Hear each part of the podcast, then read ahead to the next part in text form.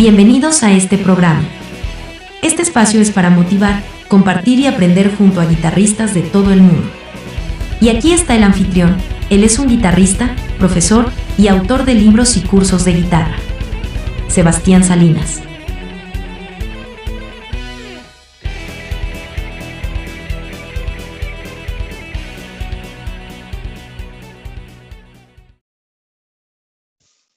Ahí va. Hola amigos, bienvenidos a un nuevo episodio de Guitar Chat, donde hablamos con distintos guitarristas y músicos para aprender un poco de ellos y conocerlos también. Y hoy tenemos de invitado a un gran guitarrista, Luis Román. ¿Cómo estás, Luis?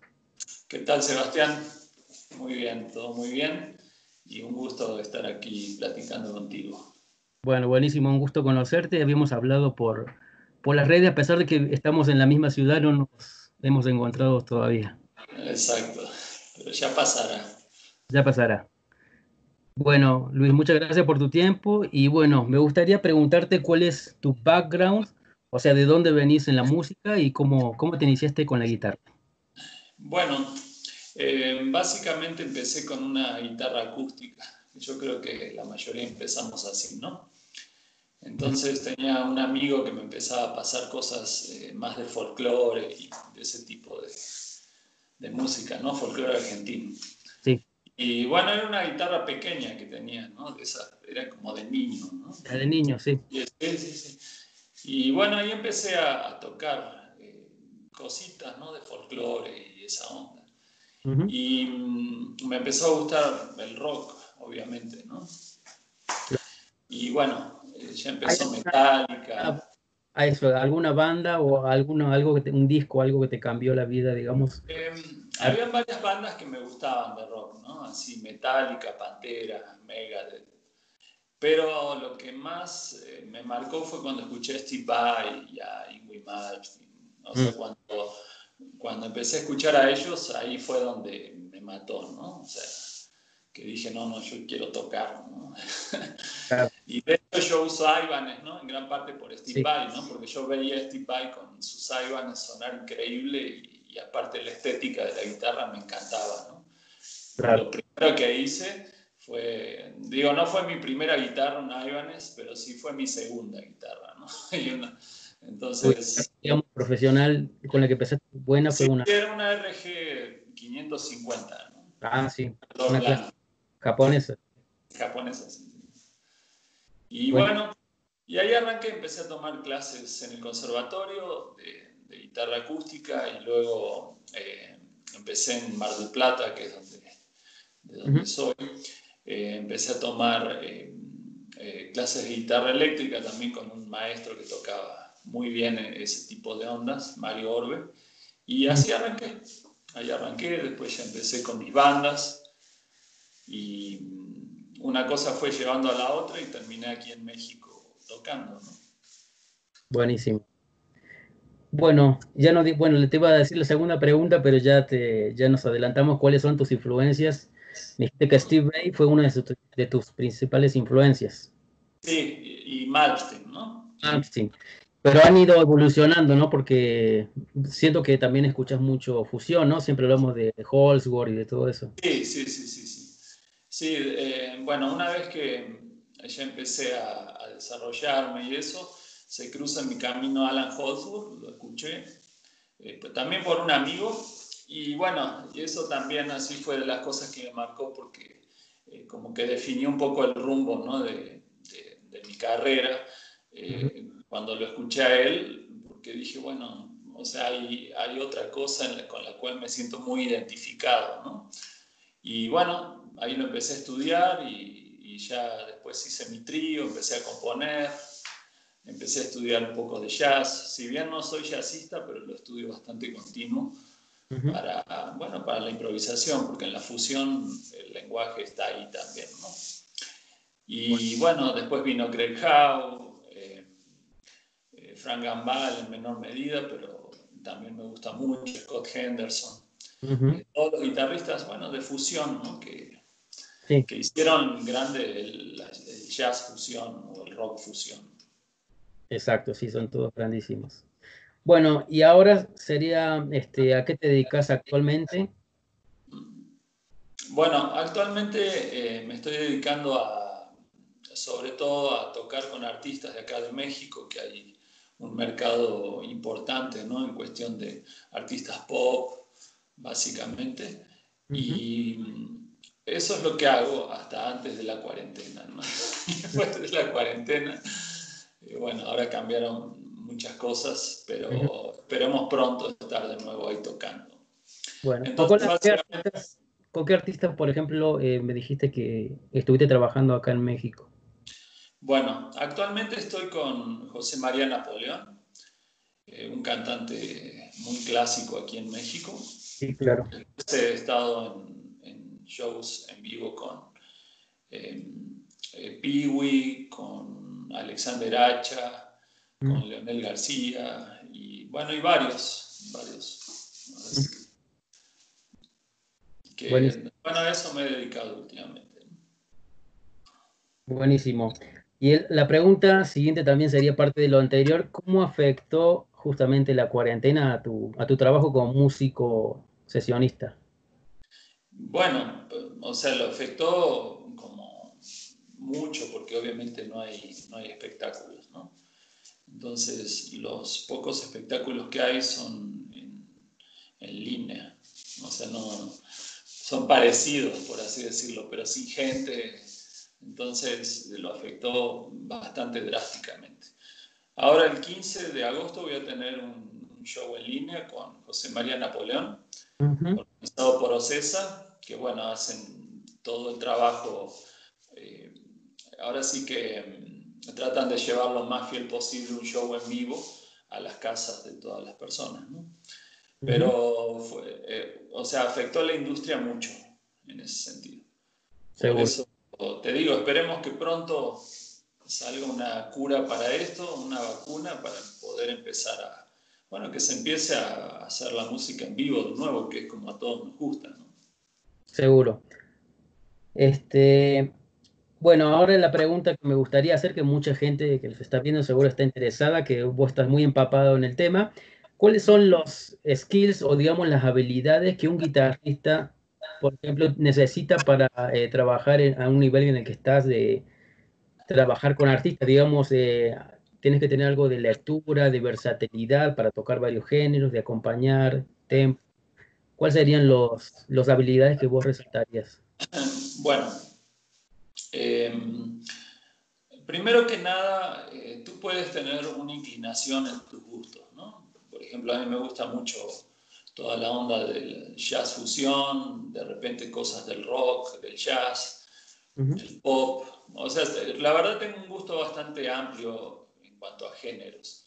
Mucho por lo que hago también, ¿no? O sea, a, tocar y agarrarle el gusto a muchos géneros que, que, posiblemente si no los hubiera tocado no los hubiera conocido bien, ¿no?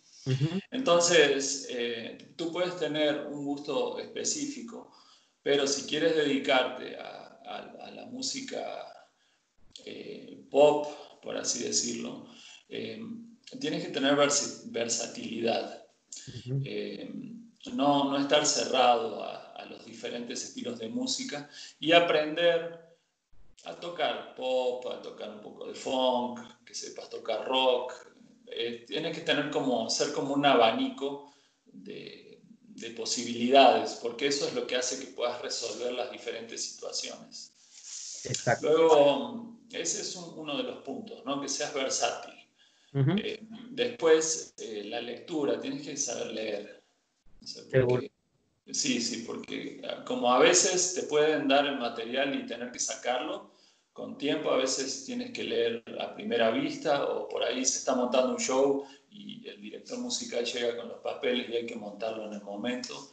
Entonces, saber leer es, es, el idioma de la música, ¿no? Seguro. Si eres músico y no sabes leer, o sea, estás fuera. Eh, después, eh, eh, en cuanto a tu sonido, procurar tener buenas, bueno, tener un buen, un buen sonido, una guitarra buena, buenos efectos, trabajar con un buen amplio, un buen emulador, lo que uses. Y bueno, algo que no, por ahí no se comenta tanto, pero también tratar de verte más o menos bien, ¿no? O sea, porque la, parte física o visual sí les interesa mucho a los artistas, ¿no? Que, sus músicos tengan una presencia eh, adecuada, ¿no? Por así decirlo. Seguro. Aunque no es musical, pero es parte de, ¿no? sí, es parte del perfil. Por así y es una parte importante, sí, por supuesto. Exactamente. Buenísimo. Con estas cosas y teniendo la preparación necesaria, puedes empezar a, tocar, ¿no? Ahora sí que meterte en el medio artístico. Buenísimo. ¿Y tenés referentes así de guitarristas, eh, digamos que hacen tu labor, por ejemplo, como Lucater o Michael Landau? ¿Tenés así guitarristas que vos has estudiado su forma de, de trabajar, de hacer arreglos y ese tipo de cosas? Mm, fíjate que nunca he estudiado guitarristas así como como con ese perfil. Siempre lo, lo, que a mí me ha gustado han sido los guitarristas como con su, su estilo, ¿no? Así como Steve Vai, como te decía Alan Bosworth, Howe. Entonces cada vez que yo me pongo a estudiar algo es eh, basado en, cosas que me gustan, ¿no? También ah, eh, yo estudié en el conservatorio cinco años. Eh, a mí la, la música clásica me gusta mucho. Entonces, cuando yo practico técnica, eh, lo practico con cosas clásicas. O sea, no me pongo a, estudiar técnica casi de guitarristas como tal, ¿no? Excepto saque una canción de ellos. Pero cuando yo estudio siempre es con cosas clásicas. Con cosas de, guitarra clásica, digamos. No tanto de guitarra, bueno, algunas de guitarra y muchas de violín. Ah, qué bueno. O sea, pero voy directo como a las piezas, ¿no? Y eso es lo que a mí más me ha ayudado practicar eh, ese tipo de la técnica sobre esas cosas. Por ejemplo, ¿tenés algún libro de violín o algo, un método que nos recomiendes a los guitarristas estudiar? Em, lo que pasa es que es mejor agarrar eh, cosas de Bach de Vivaldi o de, eh, ¿cómo es? De Corsaco. O sea, como piezas más que un libro de ejercicio. Ah, ok. Entonces, eh, el trabajo que, lleva, o sea, el trabajo técnico que lleva a estudiar una pieza de esas es altísimo, ¿no? porque eran composiciones que son largas, son pensadas, son hechas por compositores eh, sobresalientes. Entonces, creo que eso es muy valioso para practicar técnica. ¿no? Buenísimo, muy buena, muy buena data que nos pasas. Este, bueno, y ahora la pregunta que me gustaría hacer es cómo es tu rutina actual y cómo lo fue, por ejemplo, me imaginaste que, me imagino que como todos eh, te pasaste muchas horas estudiando, ¿no? En el pasado y bueno, a medida que vas creciendo ya tenemos más responsabilidad, ya es más difícil estar 12 horas tocando, ¿no? Pero ¿cómo haces para, para mantener tu técnica y cómo lo hacías en el pasado, quizás? Sí, eh, todo depende del, del tiempo que tengas. Hay épocas que, que, estoy viajando mucho por lo, que por lo que trabajo, entonces no tengo tanto tiempo, aunque siempre procuro hacerme un, espacio ¿no? para, para practicar. Y hay épocas como ahora que tengo todo el tiempo del mundo, ¿no? entonces por ahí me paso 8 o 9 horas tocando, o 4 horas, o 2 horas, o sea, o sea, sí puedo disponer de un tiempo. Entonces de eso depende que voy a practicar. Claro. Ahora, lo que, lo que es básico es siempre calentar, ¿no? Eh, practicar eh, estilos, decir, bueno, voy a practicar un poco de funk, eh, voy a practicar un poco de blues, y así estilos como cositas de estilos es algo que siempre estoy estudiando.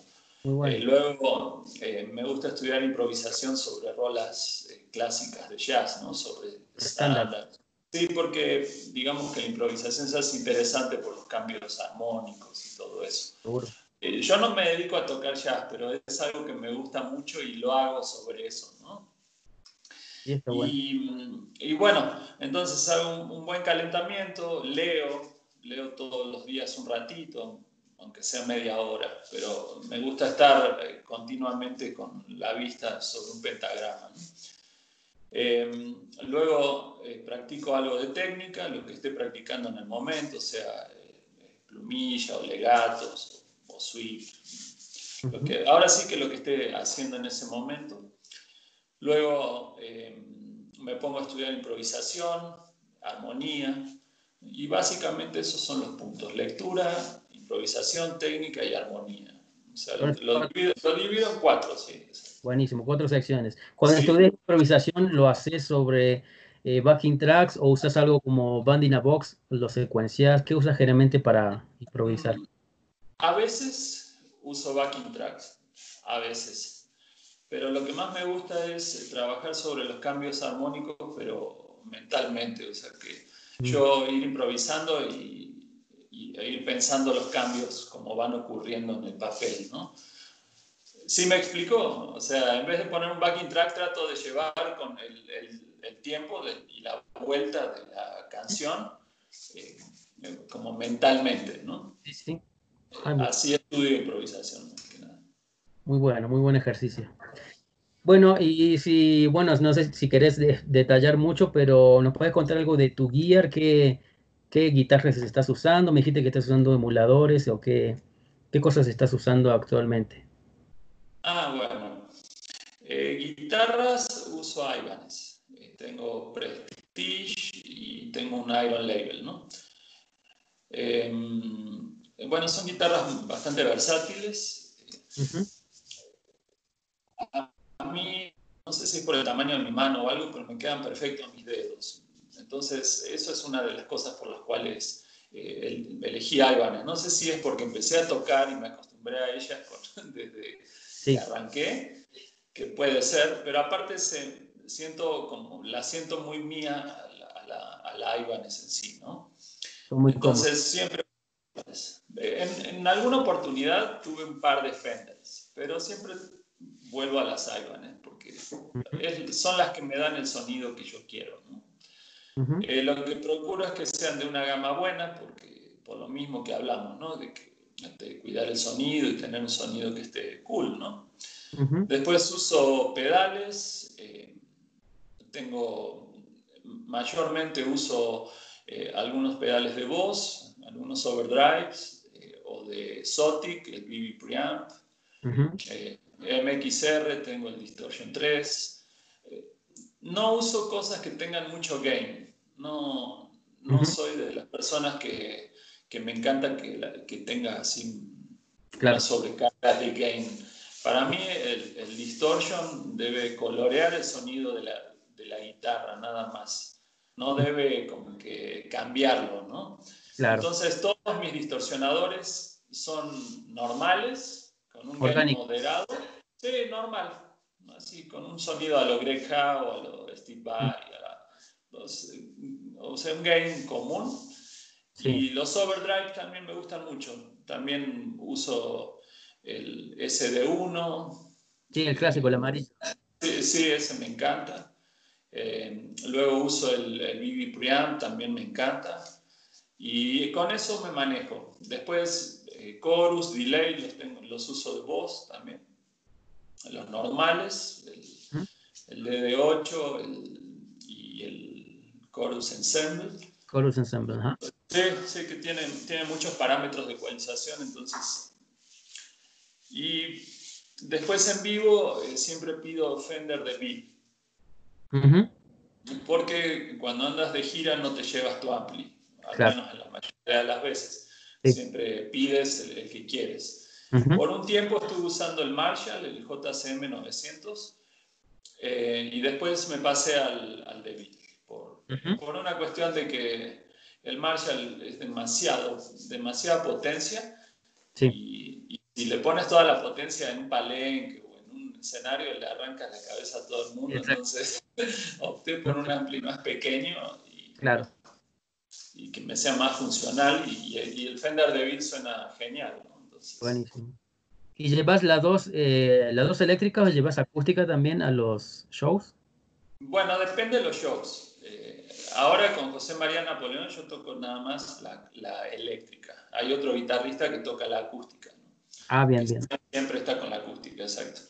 Entonces yo llevo las guitarras eléctricas. Buenísimo. Bueno, eh, y finalmente Luis, para ya no, no quitarte más tiempo, nos pasaste mucha info muy, muy copada. Eh, ¿Qué consejo le podés decir a los chicos que están estudiando guitarra, los que están eh, aprendiendo, o quizás los que llevan ya, un, ya más tiempo, pero particularmente a ellos que quieren hacer lo que estás haciendo vos, por ejemplo, quieren profesionalizarse, quieren trabajar como guitarrista de artistas, eh, ¿qué, les, ¿qué, les, recomendarías vos? bueno, hay varios puntos. primero que, que amen tocar la guitarra, porque eso es lo principal. Todos los que estamos tocando es porque amamos el instrumento y no por, por estar en un escenario con mucha gente nada más, ¿no? Entonces, una cosa te lleva a la otra. Yo conozco muchos músicos profesionales y la constante es que todos aman lo que hacen. Nunca se metieron a tocar eh, pensando en, en, en que, te, que mucha gente te aplauda o o sea, uno se mete a tocar porque ama la música, porque ama tocar la guitarra. Y después lo que haces con lo que sabes, ya, bueno, eh, tú, irás viendo, ¿no? Entonces, eso como que me gustaría recalcarlo, que lo primero es el amor a la música y el amor a la guitarra. El segundo punto es que si quieres estar en un medio profesional, tienes que eh, ver qué puntos debes reforzar en tu forma de estudio si no sabes leer, aprende a leer, porque es parte básica. Eh, eh, a veces lo usarás, a veces no, pero lo tienes que saber. o sea, porque muchas veces te va a salvar la lectura, ¿no? en, muchas ocasiones. Y después eh, que trabajes en varios estilos, que seas versátil con tu sonido, que si tienes que tocar funk, sepas cómo ecualizar tu equipo para hacerlo, si tienes que tocar pop, si tienes que tocar rock, lo que tengas que tocar, que, que, bueno, que sepas cómo suena el estilo, porque así es, ¿no? Y conectarte con músicos eh, profesionales que estén en, en, esa onda, ¿no? Porque ahora sí que si tú tocas bien, pero estás todo el día encerrado en tu casa y nadie te conoce, da igual, porque es como un libro que no se hace, ¿no? Entonces, buscar... Eh, eh, conocer gente, tocar con muchos músicos, porque la verdad es que nunca sabes por dónde va a venir eh, la oportunidad. No hay como una forma o una fórmula para, esto, ¿no? Eh, eh, a veces tú puedes tener un jam con músicos y, y tocas con determinados músicos y el día de mañana alguno de esos músicos le gustó cómo tocaste y él es director de alguna banda de un artista y te dice, ah, eh, necesito un guitarrista y te hablan. O, o, te pueden ver en un video, o te pueden ver tocando en otro lado. Es bastante como incierto por dónde va a venir, ¿no? Entonces, eh, relacionarte y, y estar abierto a tocar con muchos músicos y a conocer gente es bastante básico también. A veces los músicos traemos como, como esa onda de que nos encerramos a tocar y pensamos que van a venir a tocarnos en nuestra puerta y descubrirnos, ¿no? Y no es así, o sea, sí, uno tiene que abrir el campo, ¿no? Exacto. Si quieres, enciérrate a tocar, pero también tienes que salir a, que te vean. Exacto, y también, bueno, para añadir algo, me parecería que también eh, lo, justamente lo que habla la actitud del músico, ¿no? También porque vas a estar en gira, vas a estar en contacto con muchas personas durante muchos días, también saber eh, relacionarte con las personas, eh, la humildad, todo ese tipo de cosas, ¿no? También ayudan a que puedas trabajar y desarrollarte en, ese, en el medio que estás. Definitivamente. siempre tienes que recordar que hay muchos músicos muy buenos. Entonces, em, el, cuando tú estás de gira y, estás viéndote la cara con muchos, bueno, con la banda de turno que estés. entonces tienes que saber adaptarte a, a, las demás personas, tener una muy buena actitud, eso es bien importante, ¿no? O sea, no ser una, una persona pesada, porque como dijo Steve Vai, yo para elegir un músico lo primero que busco es que sea una persona increíble que toque bien, ¿no? O sea, dice, porque estar aguantando un cuate insoportable toda una gira se puede hacer una, una pesadilla. ¿no?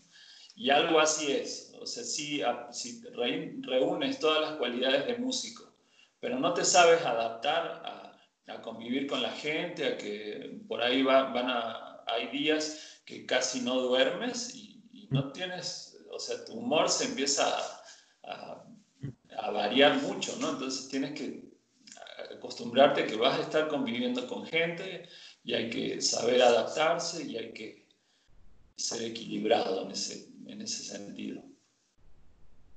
Buenísimo, Luis. Muchas gracias por todo, por, por, tu tiempo y bueno, por dar toda esta, esta data muy, muy interesante para todos los guitarristas.